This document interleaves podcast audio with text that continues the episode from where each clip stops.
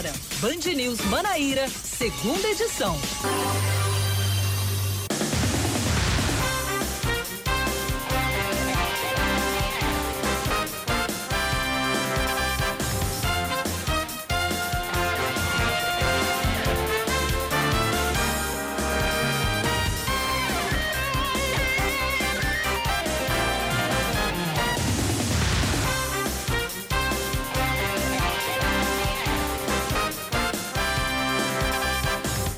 5 horas e 2 minutos em João Pessoa, 5 e 2 na Paraíba. Muito boa tarde para você que está sintonizado aqui na Band News FM Manaíra.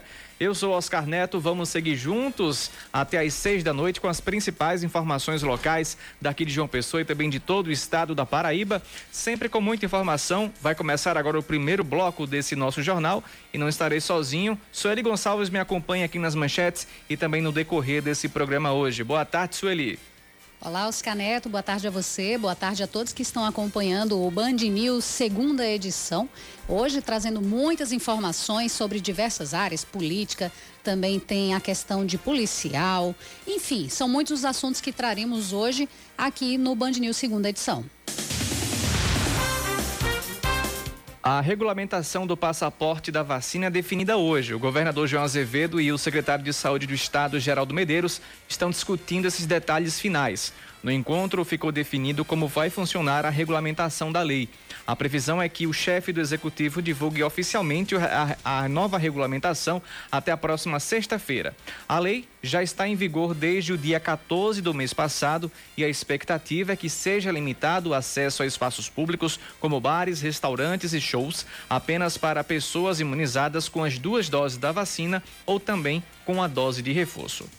A Cagepa quer aumentar a conta de água em R$ 3,41. A proposta foi apresentada em uma audiência pública, onde foi debatido o reajuste tarifário dos serviços públicos de abastecimento de água e esgoto sanitário. De acordo com a Cagepa, a maioria dos consumidores residenciais vai pagar R$ 44,05 na tarifa final, né? A Agência de Regulação do Estado da Paraíba vai analisar a proposta. A cantora Valquíria Santos usa as redes sociais para pedir os seguidores que denunciem uma conta do Instagram que a acusa de ter enforcado o próprio filho Lucas Santos. O perfil diz que Valquíria teria matado o garoto de 16 anos usado e usado o caso para ganhar ibope. Lucas morreu no último mês de agosto após comentários de ódio na internet por causa de um vídeo publicado por ele. Depois do caso, eh, leis foram aprovadas, inclusive aqui na Paraíba, para combater o cyberbullying. As filas marcam o primeiro dia de pagamento do Auxílio Brasil, que paga a primeira parcela hoje a cerca de 14 milhões e 500 mil famílias. Na Paraíba, houve casos de gente que chegou de madrugada para garantir o atendimento. Os funcionários da Caixa avaliam que nas primeiras horas da manhã já havia pelo menos 100 pessoas nas filas de espera. O auxílio é pago para quem já é beneficiário do Bolsa Família, com exceção daqueles que, ao longo do mês de outubro, tenham deixado de atender às regras anteriores. E o Belo já está em Salvador, onde amanhã enfrenta o Vitória, brigando por uma vaga na Copa do Nordeste do próximo ano. O último treino da equipe em João Pessoa foi realizado hoje de manhã na Maravilha do Contorno. Ah, o Vitória e Botafogo se enfrentam às nove da noite de amanhã no estádio Barradão. A Band News FM Manaíra transmite esse que é o último jogo da temporada do Belo a partir das oito e meia da noite, logo após o Jornal da Band, com a narração de Yuri Queiroga, comentários de Ellison Silva, reportagens de Raíssa Guilherme e plantão comigo, Oscar Neto. 5 e 5.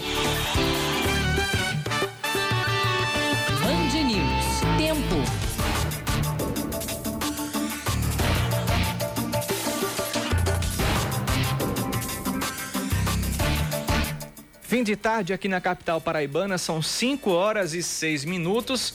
Poucas nuvens no céu de João Pessoa, nesse pôr do sol bonito que foi na capital hoje novamente, como todo, como todo dia é. A previsão é que à noite o tempo fique firme e não deve chover. A temperatura variou na mínima de 23, 23 graus, foi uma noite tranquila para dormir, foi uma noite fresquinha e a máxima atingida foi de 32 durante o meio do dia. Nesse momento aqui em João Pessoa, a temperatura está na casa dos 29 graus. Pegando é, carona pela BR-230, indo direto para Campina Grande, Lá à noite também o tempo fica firme na Rainha da Borborema. A temperatura foi mais baixa do que João Pessoa durante a madrugada, 21 graus, e a, e a máxima é, atingida foi de 32, assim como em João Pessoa hoje. E nesse momento em Campina Grande, 31 graus, um pouquinho mais quente que João Pessoa, Campina Grande nesse momento.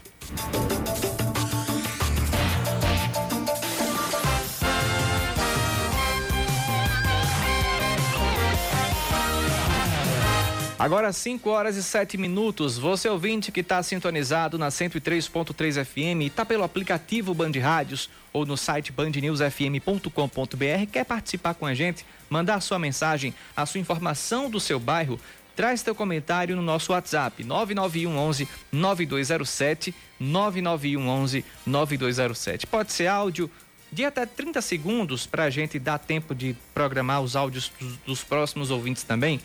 É, pode ser mensagem, pode ser texto, um vídeo, enfim, fique à vontade. Mande mensagem para a gente. 991 11 9207. E lembrando que também estamos no Instagram, no arroba Band News FM Manaíra e no Facebook também, Band News FM Manaíra.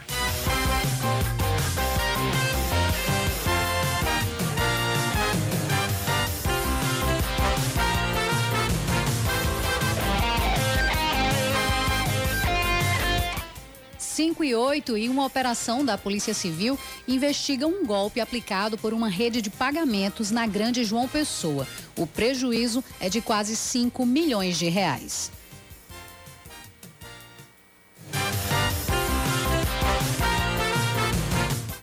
A Polícia Civil cumpriu 18 mandados de busca e apreensão nesta quarta-feira dentro da Operação Pague Rápido, que investiga um suposto esquema de fraude aplicado por uma rede de pagamentos de boletos. De acordo com o delegado Alan Terruel, da Delegacia Especializada contra o Crime Organizado, o empresário acusado é sócio de uma empresa paraibana e utilizava uma plataforma digital de São Paulo para realizar as transações. Ao todo, 19 empresas com atuação no Estado estavam envolvidas. O suspeito de cometer o crime recebia créditos para facilitar as transações e falsificava comprovante de depósito.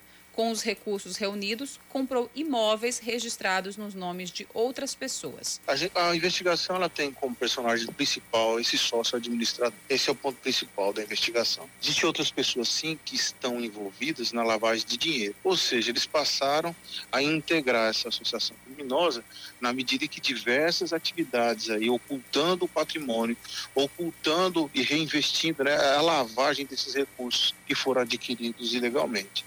Nós temos algumas pessoas, além desse investigado pelo golpe, ligados à lavagem de dinheiro. Alan Terrell afirma que, além dos imóveis, o suspeito pode ter lavado o dinheiro da fraude com compra de bitcoins. Se nós temos informação, uma informação segura de que parte desses valores foram investidos aí na compra de moedas digitais. Isso ainda está bem sendo trabalhado pela polícia. Existe uma complexidade grande né, para conseguir encontrar e também conseguir encaminhar esses recursos para a justiça. Até então, não há informação de que os boletos pagos pelos consumidores não tenham sido processados após o pagamento. Eu tenho né, procurado é, assim, informar o telefone 197 da Polícia Civil e também me disponibilizo a receber qualquer pessoa que me traga essa informação, ou seja, e que foi fazer alguma operação nessa empresa de pagamento e depois de ter feito a operação, o boleto não teria sido compensado, ela não teria sido efetivada. E essa informação, ela não foi registrada no inquérito e eu não tenho nenhum dado que corresponda a isso. Eu só tenho a confirmação do golpe que foi sofrido pela empresa da plataforma digital do Estado de São Paulo, que disponibilizava o serviço aqui para as empresas paraibanas. Os prejuízos somam 5 milhões de reais. O esquema foi descoberto por meio de uma auditoria realizada pela plataforma de São Paulo, que identificou as transações.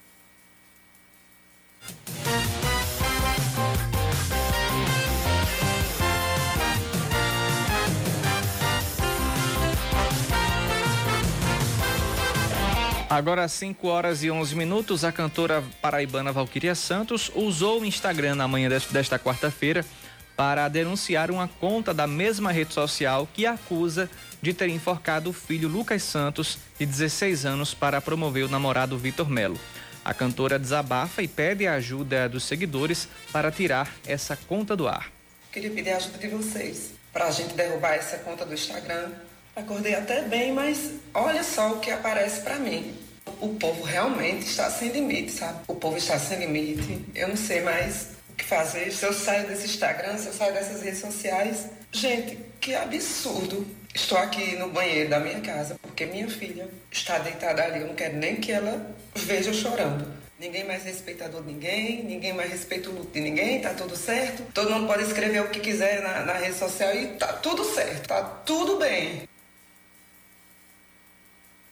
Pois é, e o filho da cantora foi encontrado morto em casa no dia 3 de agosto, após comentários de ódio em um vídeo publicado na internet. Nessa postagem que a Valkyria ela postou no seu Instagram, é, em que ela denunciou até essa conta, o nome do, do o nome da dessa conta deixa eu trazer aqui para vocês é o I am Max Graferte é uma conta do Instagram uma conta que não tem foto uma conta que já deve ter sido derrubada por conta disso por conta dessa dessa fake news que foi soltada contra a cantora a cantora Valquíria Santos e nessa postagem diz o seguinte Caso da cantora Valquíria Santos. A própria mãe matou o filho enforcado para o namorado Vitor Melo, vereador de Campo Grande, no Rio Grande do Norte, se engajar na política e criar um projeto para o mesmo se destacar na política em Brasília e se candidatar deputado estadual próximo ano no Rio Grande do Norte. Foram, essa foi a, a, a, postagem que a, a Valquíria Santos teve acesso e publicou essa foto hoje publicou essas postagens hoje pela manhã, publicou em tom até de desabafo mesmo, porque o filho morreu é, recentemente, em agosto, né? Estamos em novembro, praticamente dois meses. E a pessoa se deparar com uma denúncia dessa, com uma acusação grave dessa, é, em plena manhã, é, é, bem complicado. Tanto é que você tenta abrir essa, essa conta que postou, fez essa, fez essa postagem criminosa, inclusive, e ela não abre. Então, o Instagram já deve ter derrubado essa conta. Aliás, até abre. Essa conta ainda está, é, ainda está, ainda está ativa, inclusive. Mas a, postagem foi apagada, mas essa conta ainda permanece ativa no Instagram.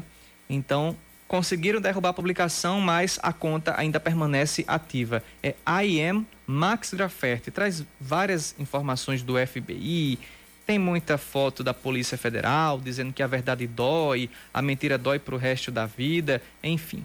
Mas está aí, a cantora fez esse desabafo e esse, essa morte do Vitor Santos gerou várias, várias leis em todo o país. A pioneira aqui na Paraíba, como é a lei, a lei, a lei chamada Lucas Santos, que combate, que combate o cyberbullying, que a gente sabe que a internet Muitos acham que é uma terra sem lei, mas ela tem lei sim. Ela tem que ser usada para o bem, muita gente usa para o mal, inclusive para é, fazer bullying com as pessoas, para tirar a paz e o juízo das pessoas também. Agora são 5 e 14 Você ouvinte quer, com, quer comentar as informações que a gente traz aqui? Manda mensagem para o nosso WhatsApp 991 11 9207 991 11 9207. Saíram agora os dados da Covid-19 aqui na Paraíba. O Estado afirma que, que a Paraíba tem quase 73% da população adulta com a segunda dose da vacina contra a Covid-19, ou seja, com a imunização completa.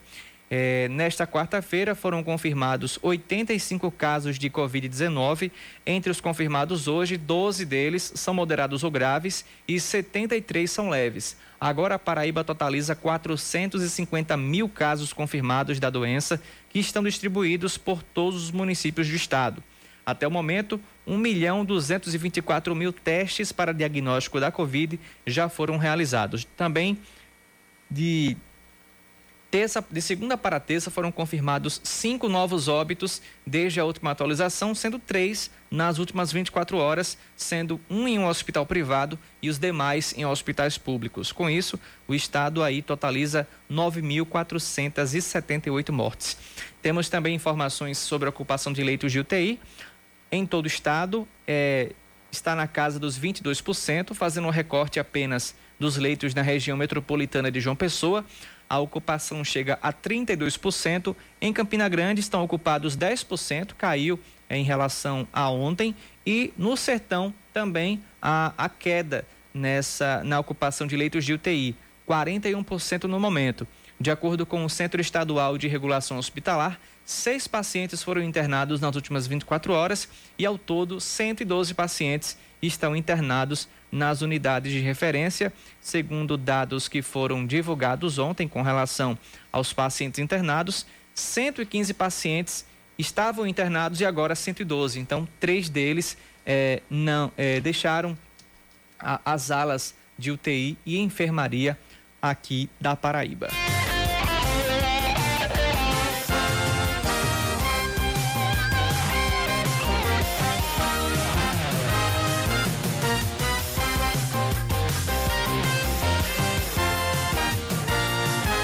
E seguimos falando também sobre a cobertura vacinal. Como eu trouxe no, no início da informação, 73% da população adulta do estado, já, mais de 73% no caso, já tomou as duas doses de vacinas contra a Covid-19.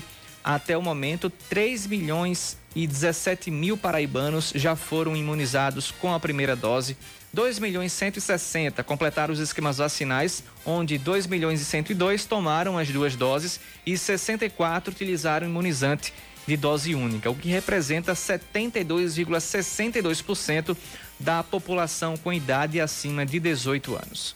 Agora são 5 horas e 18 minutos. Já já voltamos com o segundo bloco do Band News Manaíra, segunda edição. Agora, 5 e 21 estamos de volta com o Band News Manaíra, segunda edição. Hoje apresentada por mim, Sueli Gonçalves, e também por ele, Oscar Neto, trazendo muitas informações de tudo que está acontecendo na Paraíba. E os acusados de matar o estudante Cleiton Tomás Souza, o ALF, participam de uma audiência virtual. Selena Samara Gomes da Silva e Abraão Avelino da Fonseca foram denunciados por possível envolvimento no crime e estão foragidos por medo de ameaças, segundo os advogados. Além dos acusados e das defesas, os pais de Alf e outras testemunhas participaram da audiência. A sessão que aconteceu hoje foi encerrada sem uma nova decisão e deve ser retomada só em abril do ano que vem. Alf, que era aluno da UFPB, foi encontrado com marcas de tiros em uma mata às margens de uma estrada em Gramame, em João Pessoa, no dia 8 de fevereiro. Quatro ex-secretários da gestão de Romero Rodrigues são condenados à prisão em primeira instância no âmbito da Operação Famintos.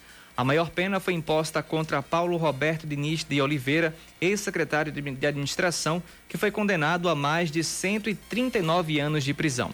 A Operação Famintos foi deflagrada no dia 24 de julho de 2019 em Campina Grande e outras cidades da Paraíba. A Polícia Federal, o Ministério Público Federal e a Controladoria Geral da União investigam um suposto esquema de desvios de recursos federais do Programa Nacional de Alimentação Escolar. Pela investigação, o prejuízo ultrapassou quase 2 milhões e meio de reais. Ao todo, foram 17 condenados que podem recorrer dessa decisão. E as inscrições para o concurso da Prefeitura de Campina Grande são prorrogadas até o dia 21.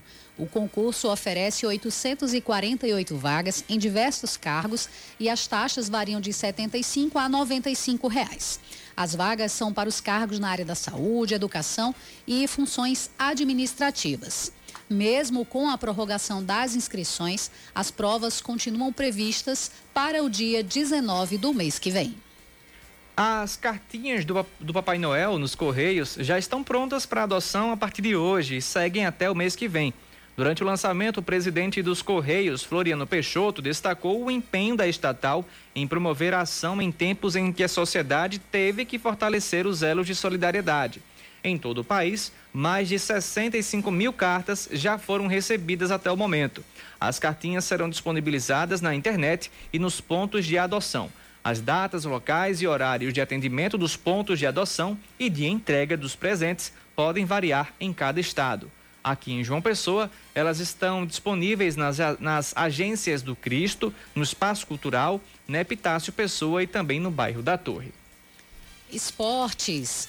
A PFP divulga a tabela do campeonato. FPF. F, oh, perdão, é verdade. a FPF divulga a tabela do Campeonato Paraibano Feminino, que começa já neste fim de semana. No sábado, pelo Grupo A, a FVA4 recebe o Havaí de João Pessoa às 10 da manhã no Tomazão, enquanto o Botafogo joga contra o Perilima às 3 da tarde na Maravilha do Contorno. No domingo, às 10 da manhã, o 13 recebe o Caxima pelo Grupo B na cidade de Mataraca. O misto, que também está no grupo B, folga na rodada. Os dois primeiros de cada grupo vão para as semifinais.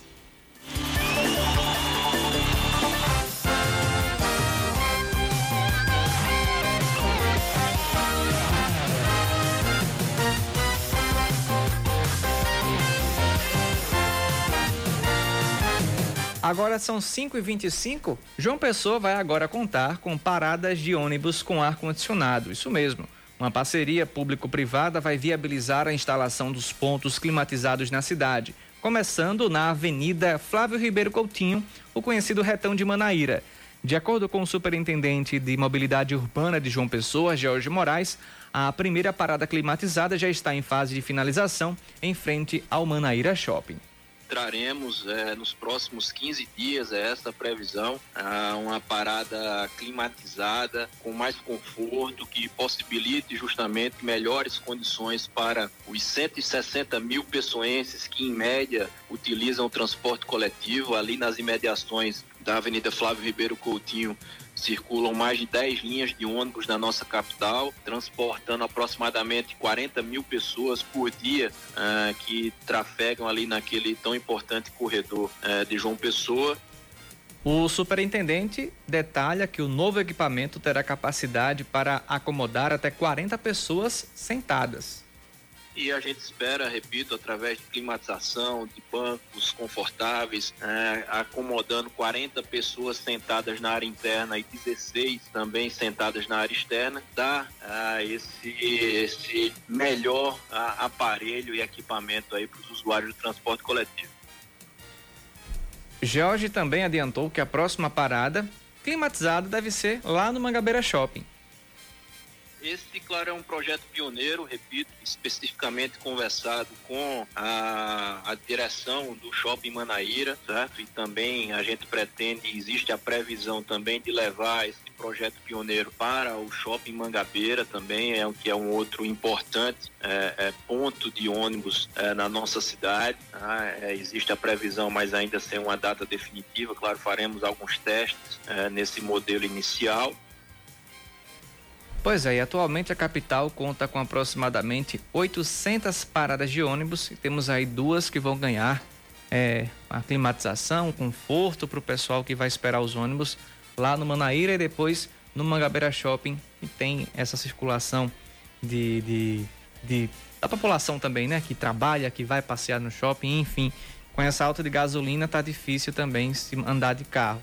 Tem que buscar alternativas também. É verdade, Oscar Neto. Inclusive, eu faço até uma observação com relação a isso, porque a parceria público e privado é algo que realmente traz benefício se a gente pensar para a sociedade como um todo. Isso é uma iniciativa que ela pode ser pensada por outras empresas que também podem acabar adotando né, a, um ponto de ônibus para fazer tal coisa. E mais cedo eu até comentava aqui na redação que seria interessante que fossem, já que está um projeto inicial, que fosse pensado a implantação de tetos solares, né? Para que a energia solar possa abastecer uhum. Esses pontos de ônibus e assim é, ter uma economia também na energia, já que a gente vive numa cidade que o sol é quase o ano inteiro, né?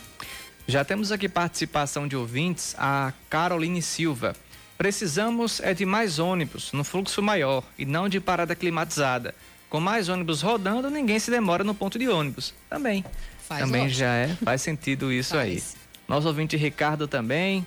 É, ele disse o seguinte: sonha, a CEMOB está ganhando crédito. Espera sentado mais do que essas duas. Aí a gente abre espaço para todo mundo, desde que tenha respeito, né, Sueli? Então, certeza, todo mundo pode comentar aqui na nossa programação. Obrigado, viu, Ricardo, pela sua participação, pela sua mensagem também. Você ouvinte tá, é, pode participar com a gente, está aberto aqui o nosso WhatsApp para você trazer o seu comentário, sua informação. Fique à vontade. 991 11 9207 991 11 9207.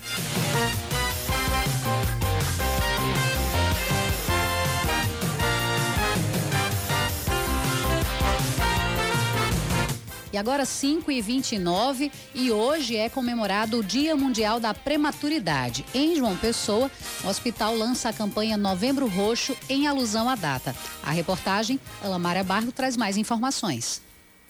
O nascimento prematuro é a principal causa de morte entre recém-nascidos no mundo, segundo a Organização Mundial da Saúde. Os dados do Ministério da Saúde comprovam ainda que um em cada dez nascimentos é prematuro, o que acende um alerta sobre a conscientização do tema. Pensando nisso, o Hospital Edson Ramalho, em João Pessoa, lançou a terceira edição do Novembro Roxo para incentivar as mulheres a realizar o pré-natal. O diretor da unidade, Coronel Paulo Almeida, falou sobre a luta que muitas mães enfrentam devido ao parto prematuro futuro. É uma ruptura. Um, uma criança vai para um, uma UTI NEL diante de uma complicação de saúde e a mãe se separa momentaneamente daquele bebê. Aí a gente imagina nove meses, os dois bem coladinhos dentro da barriga da mãe. De uma hora para outra, assim, a equipe tem que replicar essa criança para outro momento de vida. É uma coisa meio que complexa. E aí, o outro momento é Deus, que é, é o autor, é o autor desse momento, de toda essa história. Eu, todas as vezes que eu vou na UTI NEL, eu saio de lá pensando no valor da vida. Segundo a coordenação coordenadora de enfermagem da UTI NEL, Sargento Laura Diniz, a maior incidência de entradas na unidade de saúde é de bebês prematuros. Isso se dá principalmente pela falta de informação. Então, enquanto mais informada esta mulher, esta família estiver, mais chance dessa gestação ir até o final. Ainda de acordo com Laura Diniz, o hospital registra em média 15 internações de bebês na UTI NEL por mês e que desse total, 8 a 9 são bebês prematuros.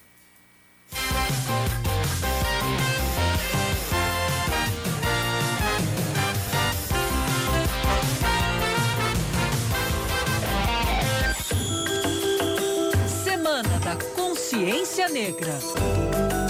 Série original da Band News FM. As jornalistas Milena Teixeira e Cíntia Martins foram em busca da herança africana aqui no país e no terceiro episódio da série de reportagens especiais sobre a Semana da Consciência Negra, mergulham na história do cemitério dos Pretos Novos, isso lá no Rio de Janeiro. Em 1996, a então dona de casa Mercedes Guimarães dos Anjos só queria fazer uma reforma no quintal, no bairro da Gamboa, no Rio de Janeiro. Mas a obra nunca aconteceu. Sabe por quê? Eu achei um cemitério de escravos debaixo da minha casa.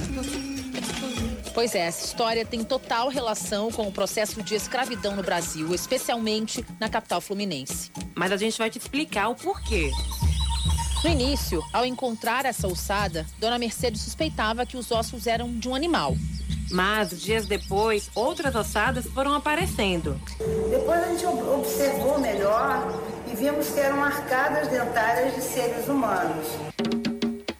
Então, ao procurar as autoridades, a família Guimarães descobriu que tinha encontrado acidentalmente restos mortais de africanos que vieram para o Brasil à força para o trabalho escravo. E não havia ossos apenas na área da família Guimarães, mas em toda a rua Padre Ernesto. Aquela região toda funcionou durante muito tempo como um cemitério para os chamados pretos novos, escravizados recém-chegados do continente africano.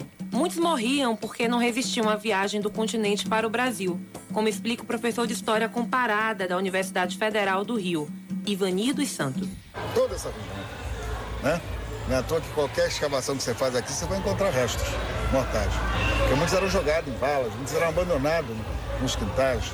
Inclusive tinha isso aqui na época, era chácara. Né? A cidade não vinha até esses lugares, ela veio um pouco depois. A casa da família Guimarães virou memorial, que hoje é conhecido como Sítio Arqueológico Cemitério dos Pretos Novos. Nós estivemos no memorial e vimos as ossadas humanas espalhadas. Há também instrumentos que eram usados para castigar e marcar essa população negra. Os objetos e as memórias que estão no museu chegam a ser perturbadores, especialmente para as duas jornalistas negras. O professor Ivanir dos Santos destaca que essa é a principal prova material sobre a barbárie ocorrida no período mais intenso do tráfico de africanos para o Brasil. Não é? É você olhar para aqueles esqueletos como eles estão hoje, você olha como hoje é o genocídio da o extermínio da juventude negra nas nossas comunidades. Justamente isso, ou seja, como é que nós somos tratados como animais, né, como não humanos, né? ao você tratar direitos humanos da comunidade, parece que você está tratando direito de bandido, a criminalização que não é. Como é que essa ideia lombrosiana, que nasce no final do 19 início do 20, ela tem força até hoje. Para se ter ideia, pelo menos 5 milhões de escravizados desembarcaram no antigo porto do Rio, que hoje é conhecido como Cais do Valongo. E o local que serviu como cemitério para enterrar o povo preto, hoje integra um dos roteiros turísticos do centro do Rio de Janeiro. É para lá que a guia Luana Silva leva turistas que se interessam pela história da escravidão. Mostrar a história diaspórica, né? conectar os povos que, vi, que viveram e continuam vivendo na diáspora. É, o Cais do Valongo é o patrimônio mundial reconhecido pela Unesco. É, então é importante a gente trazer tanto os turistas como os moradores da cidade do Rio, né, também para conhecer esse espaço, estudantes em geral, é, a nível escolar, a nível universitário também.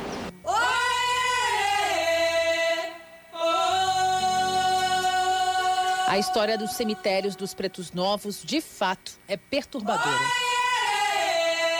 De fato, é dolorida. Mas jamais pode ser enterrada novamente. Manuel de Nação Monjolo, João Antônio, Marcos Criolo, Ventura, Cândido Pardo, Januário Criolo, Gabriel Michicongo, Catarina, Felipe Angola, Luísa, Adão Escravo de Faro, Joaquim Congo, Tereza da Conceição,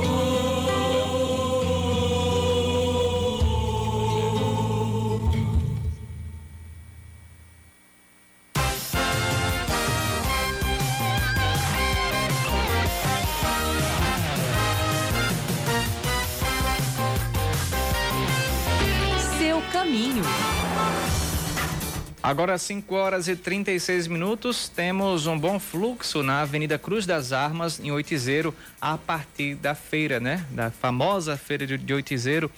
É, são as primeiras informações que a CEMOB nos manda é, com relação ao trânsito em João Pessoa. Você ouvinte pode participar conosco, mandar sua mensagem, trazer a sua informação. Nosso WhatsApp é o 991 11 9207. Informação do trânsito é muito importante porque tem muito ouvinte agora voltando para casa depois de um dia de trabalho. Então a gente consegue é, mandar essas informações para quem está é, no trânsito na capital.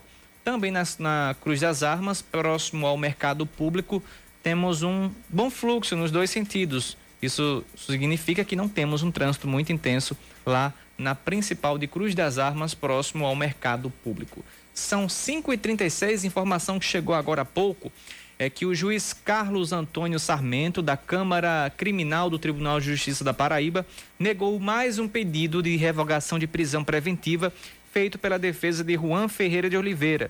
O empresário é suspeito de matar o motoboy Kelton Marques, atingido por um carro em alta velocidade no dia 11 de setembro no retão de Manaíra. É, nessa decisão, é, segundo o magistrado, do- desse exame preliminar da decisão censurada, não evidenciamos a presença de elementos concretos que autorizem considerar a decisão atacada como teratológicas, sem, fundamen- sem fundamentação idônea. É, ele diz que é, entre o princípio da presunção de inocência, é, não há como é, revogar essa prisão preventiva. Então, e a defesa de Juan, no entanto, manteve o discurso de que a prisão contra o empresário não deveria ter sido decretada e reafirmou que o cliente não tem conduta perigosa. Não é merecer acolhimento a ideia de que Juan é um agente de alta periculosidade, muito menos restou comprovado em nenhuma esfera que possui personalidade criminosa. Foi o que escreveu o advogado Genival Veloso, em que argumentou que há condições para que a prisão seja revogada.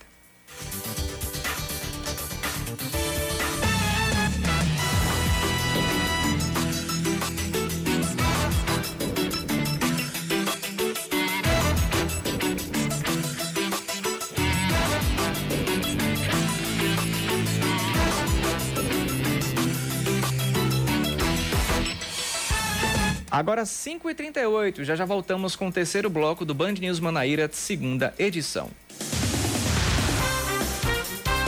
Agora são 5 horas e 41 minutos. Voltamos com o último bloco do Band News Manaíra, segunda edição.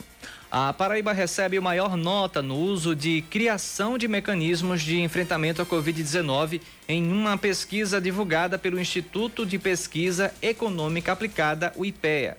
Em uma escala de menos 6 a 10, o Estado obteve a maior nota, conforme apontou uma pesquisa divulgada pelo IPEA. Esse estudo comparou todos os governos estaduais que filtraram evidências científicas e as incorporaram em com políticas de enfrentamento à Covid. Para realizar a comparação, foi criado um indicador que mede o quanto os estados brasileiros adotaram arranjos que favoreceram a incorporação de evidências científicas em políticas contra a pandemia. O Ministério Público Federal, o do Trabalho e o da Paraíba e o Ministério Público de Contas da Paraíba recomendam aos chefes dos poderes executivo e legislativo do Estado, incluindo as prefeituras, que a partir de 1 de janeiro de 2022 só contratem serviços de publicidade institucional com licitação. Os órgãos reforçam a importância de se observar a regularidade fiscal de, empre de, empresas, além da legislação que dispõe sobre as normas gerais para a licitação e contratação pela administração pública de serviços de publicidade prestados por intermédio de agências de propaganda. Também deve ser exigidas das agências de publicidades contratadas, qualquer que seja o regime de contratação, quando a é, quanto da demissão da nota fiscal, da emissão da nota fiscal correta da descrição dos serviços, permitindo perfeitamente a identificação dos mesmos, bem como o preço unitário. E seguimos com mais informações. O ex-ministro da Justiça, Sérgio Moro, se diz pronto para liderar um projeto de país e confirma a pré-candidatura à presidência pelo Podemos. Em um programa da TV Globo, o ex-juiz da Lava Jato ainda revelou que o ex-presidente do Banco Central, Afonso Celso Pastore, faz parte de um grupo reunido por ele para discutir a economia brasileira. Moro classificou o economista como um dos melhores do país e falou ser importante controlar a inflação e o preço dos combustíveis com as políticas econômicas certas. Recentemente, Afonso Pastore foi atacado pelo ministro da Economia Paulo Guedes e ainda criticou os economistas Henrique Meirelles e Maílson da Nóbrega. Segundo Guedes, o presidente do Banco Central no governo Figueiredo não fez nada e tinha que ficar quieto e ter uma velhice digna. Esportes. Bem, a o Paraíba de Itaporanga vence de goleada a primeira partida da inédita Série C do Campeonato Paraibano. A equipe, que antes era sediada em Cajazeiras, enfrentou o Santos de João Pessoa e venceu por 5 a 0. O time, conhecido como Santos de Tereré, agora vai enfrentar o Spartax, que também joga contra o Paraíba. Dos três times, os dois primeiros sobem para a Série B de 2022 nas vagas de Esporte de Patos e Internacional de João Pessoa. Agora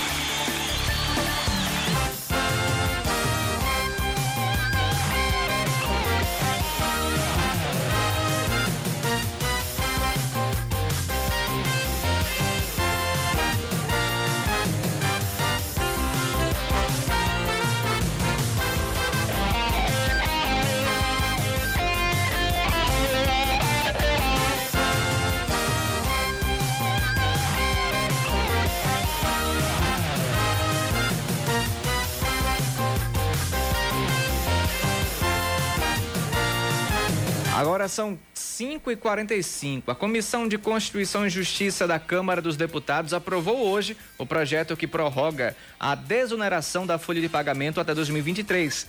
De Brasília, Fernanda Martinelli traz as informações ao vivo. Boa tarde, Fernanda. Oi, Oscar, boa tarde a você e a todos os ouvintes. É isso mesmo. A aprovação aconteceu na manhã de hoje na Comissão de Constituição e Justiça, como você bem falou, e o projeto agora segue para análise do Senado da República. O projeto original previa a prorrogação da desoneração até 2026. Porém, um acordo entre o relator, o deputado Marcelo Freitas, do PSL de Minas Gerais, e o governo federal resultou na adoção da medida até dezembro de 2023. Segundo essa proposta, Oscar, as empresas ficam autorizadas autorizadas a substituir a contribuição previdenciária de 20% sobre os salários dos empregados por uma alíquota sobre a receita bruta, que varia entre 1% e 4,5%. Entre os 17 setores da economia que vão poder aderir a esse modelo estão a indústria têxtil, calçados, máquinas e equipamentos, proteína animal, construção civil, comunicação e transporte rodoviário. O autor da proposta foi o deputado paraibano Efraim Filho. Ele falou conosco sobre a aprovação do projeto e a importância da medida para a economia do país. Vamos acompanhar. Olha, motivos para celebrar a proposta de nossa autoria e um projeto que dialoga com a maior necessidade que o Brasil tem hoje, que é preservar empregos, gerar novas oportunidades. Um projeto que reduz impostos, né, diminui a carga tributária sobre os setores que mais empregam, valoriza quem produz no Brasil e dá ao pai, mãe de família que está ali na fila do desemprego, ainda nessa rota de saída da pandemia, sem encontrar postos de trabalho, a esperança né, de poderem é, voltar a trabalhar. E eu fico, fico feliz por ter sido a voz da Paraíba na discussão de um grande tema nacional, uma voz que o Brasil respeita e que teve um projeto nacional aprovado. Agora vamos ao Senado trabalhar para que essa rápida aprovação aconteça e logo depois a sanção presidencial para o projeto poder passar a valer antes do final do ano. Essa aprovação acontece depois de várias reuniões do líder Efraim Filho aqui na Câmara dos Deputados. Por ter sido aprovado em caráter terminativo na CCJ, o projeto vai agora para análise do Senado Federal. A expectativa do próprio Efraim Filho e dos parlamentares no Senado é de que a votação seja concluída até a próxima semana, quando acontece um esforço concentrado para análise de projetos pendentes. Se isso acontecer, aí o projeto segue para a sanção presidencial e deve começar a valer ainda esse ano. Oscar, é com vocês. Obrigado, Fernanda, pelas informações lá de Brasília, trazendo aí é, essas votações que são importantes também, que, que trazem é, novidades para a gente, para o empresário, traz novidades para os empregados, enfim. E a gente segue acompanhando esses e outros assuntos. Fernanda entra todo dia com a gente, com informações diretamente de Brasília sobre os bastidores do poder, também com informações é, como essa que você acabou de ouvir. São 5h48 em João Pessoa. Vamos voltar com as informações do trânsito. Seu caminho. No Parque da Lagoa, a Semob informa que tem um bom fluxo por lá também. Sendo que no Retão de Manaíra está um, um, um fluxo intenso e lento em toda a extensão, principalmente no sentido praia. A gente recebeu imagens aqui, da, inclusive, da CEMOB, bem intenso. Eles, esse trânsito já começa lá na Tancredo Neves e segue por debaixo do viaduto e até a lá o Meg Shopping. Trânsito bem intenso agora lá no retão de Manaíra. Não se sabe se foi um acidente que aconteceu. A CEMOB não tem essa informação. Pode ser pela hora também. São 5h49. Já já outras informações do trânsito para você.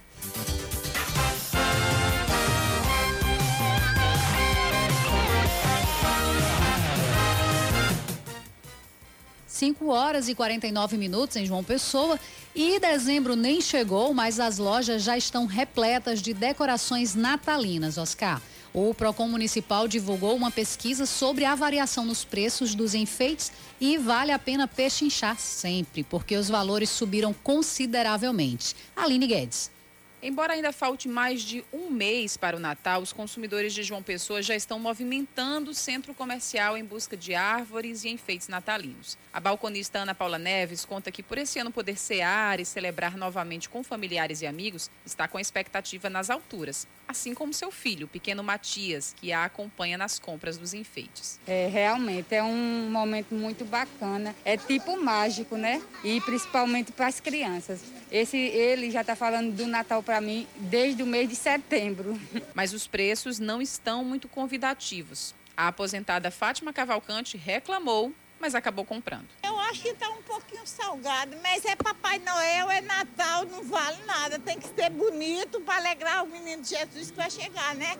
De acordo com uma pesquisa realizada pelo Procon de João Pessoa, a árvore de Natal pode ser encontrada de R$ 19,90 até R$ 2.800. As bolas também variam de preço de acordo com tamanho e quantidade em cada pacote, podendo ser encontrada por R$ 56,90 o kit com 24 e o pacote com 4 unidades pode ser levado por R$ 3,99. Já as guirlandas podem ser encontradas de R$ 19,99 até 134 reais. E as luzes decorativas, os famosos pisca-piscas, estão variando entre R$ 12,99 até 100 reais. Não pode faltar árvore de Natal, não pode faltar o presépio, nem o Papai Noel e os pisca-pisca. A pesquisa completa do Procon está disponível no site joaopessoa.pb.gov.br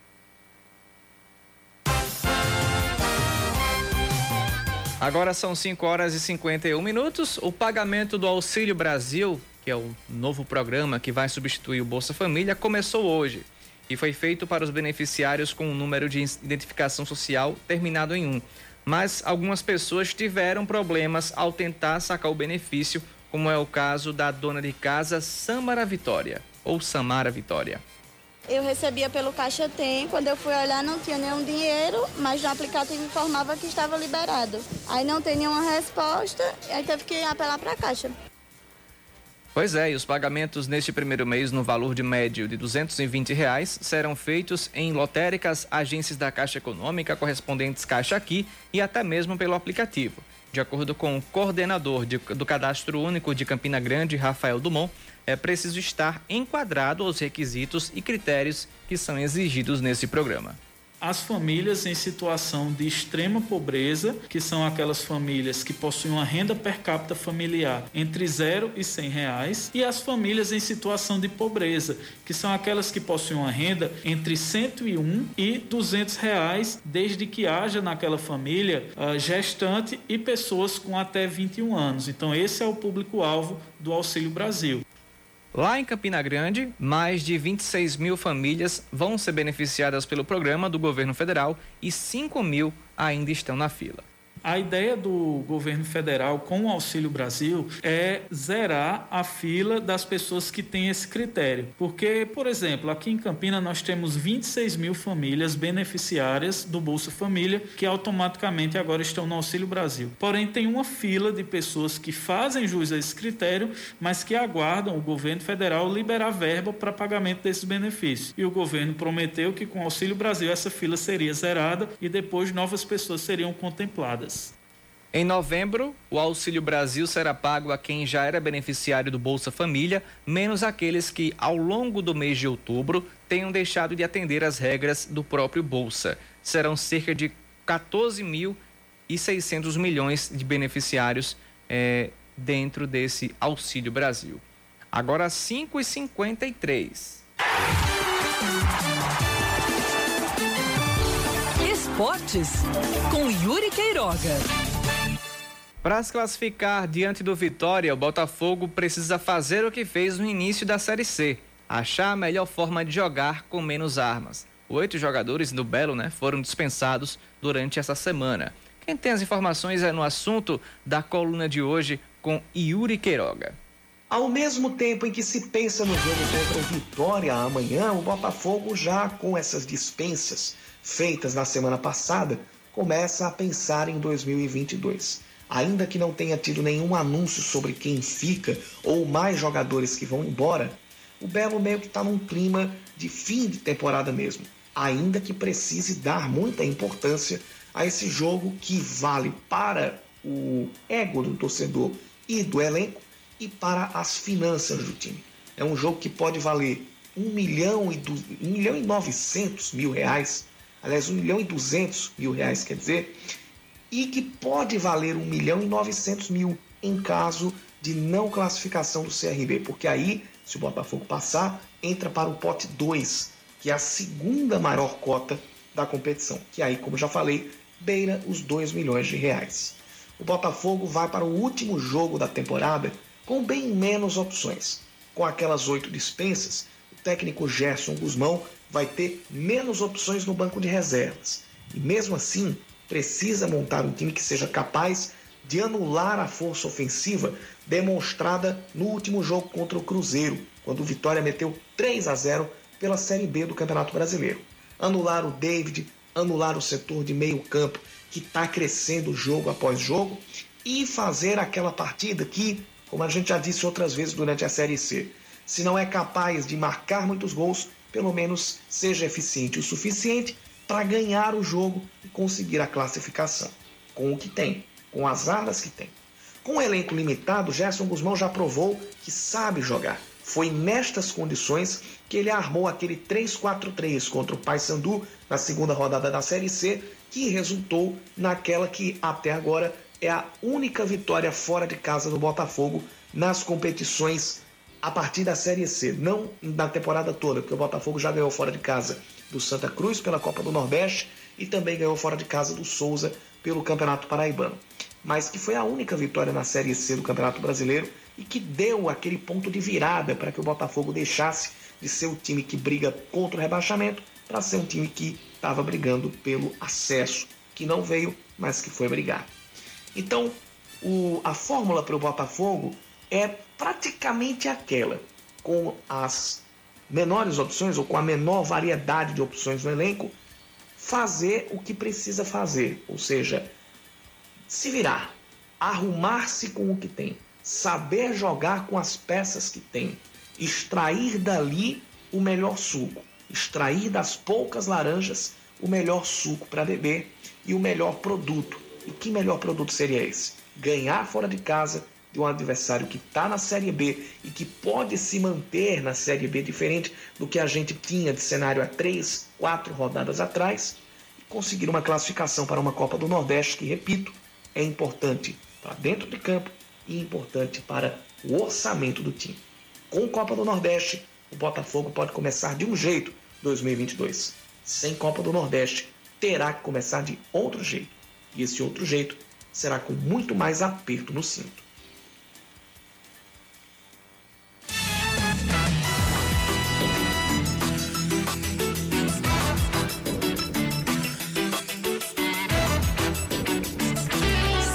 Caminho. Agora, 5 e 18, finalizar esse, esse jornal com informação do trânsito em João Pessoa. Segundo a CEMOB, temos um trânsito fluindo bem na Epitácio, eh, no cruzamento da Epitácio com a Amazonas, nos dois sentidos, próximo ali ao Extra. Temos também um fluxo mais intenso na Epitácio Pessoa, nas proximidades do Shopping Moriá, no sentido praia. A CEMOB também informa que tem um fluxo moderado e constante na Epitácio com a Paulino Pinto, nas proximidades do Pão de Açúcar, isso também nos dois sentidos. Então, a Epitácio está bem tranquila nesse momento é, com relação às informações da CEMOB. E você, ouvinte, que está nos principais corredores da capital, seja aqui na Pedro II, na João Machado, no Parque Solon de Lucena, é, na Rui Carneiro, Retão de Manaíra, João Maurício, é, vamos lá, na, principal dos bancários, na principal de Mangabeira, tem informação do trânsito? Manda mensagem pra gente. O nosso WhatsApp é o 991 11 9207. 991 11 9207. Agora, 5h59, termina agora o Band News Manaíra, segunda edição. Eu volto daqui a pouco dentro do É da Coisa. Lembrando a você que hoje tem a transmissão da Voz do Brasil. Isso às 7 da noite, porque às 8 tem transmissão de jogo do Campeonato Brasileiro aqui na Band News para você, ouvinte daqui de João Pessoa também. 5h59, até amanhã, Sueli. Até amanhã, Oscar, até amanhã a todos os ouvintes. Você ouviu Band News Manaíra, segunda edição.